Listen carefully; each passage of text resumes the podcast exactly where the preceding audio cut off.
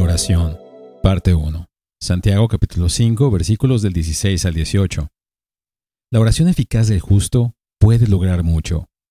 Elías era un hombre de pasiones semejantes a las nuestras, y oró fervientemente para que no lloviera, y no llovió sobre la tierra por tres años y seis meses. Oró de nuevo, y el cielo dio lluvia, y la tierra produjo su fruto. Si has confiado en Cristo como Salvador, entonces necesitas orar más. Como en todo en la vida, la motivación es la clave. Para motivarnos a orar, Santiago afirma el poder de la oración y luego lo ilustra con la vida de Elías. Dado que la oración de los justos es poderosamente eficaz, debemos estar motivados para orar.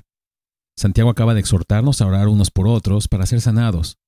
Esto puede referirse a la curación de una enfermedad, especialmente una enfermedad que puede ser el resultado de un pecado no confesado, o también puede referirse a la sanidad espiritual. Pero su punto es que ya sea que tu necesidad sea física o espiritual, la oración es muy poderosa, pero lo matiza, ya que la única restricción para la oración parece ser una vida justa. En primer lugar, si hemos sido justificados por la fe, estamos ante Dios con una justicia que no es la nuestra. Si crees que puedes acercarte a Dios a través de tu justicia, no entiendes el Evangelio. El Evangelio nos encierra a todos bajo el pecado, mostrando que nuestra propia justicia nunca satisfará la santa justicia de Dios. Ser justificado es ser declarado justo. Por gracia Dios perdona todos nuestros pecados y nos viste con la justicia perfecta de Cristo. Esa es la posición de todos los que hemos confiado en Cristo. Pero también se refiere a nuestro andar, pero no implica perfección, o nadie podría calificar. Elías no era un hombre perfecto. Temió a la malvada Jezabel y huyó de ella. Estaba abatido al pensar que él era la única persona piadosa que quedaba en Israel.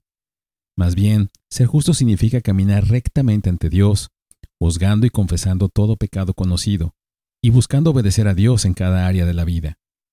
Nuestras oraciones no son escuchadas debido a nuestra propia historial sin pecado. Pero si somos conscientes del pecado no confesado en nuestro corazón, no nos sentiremos seguros de acercarnos al Dios Santo. El salmista dice en el Salmo 66, 18, Si observo iniquidad en mi corazón, el Señor no me escuchará.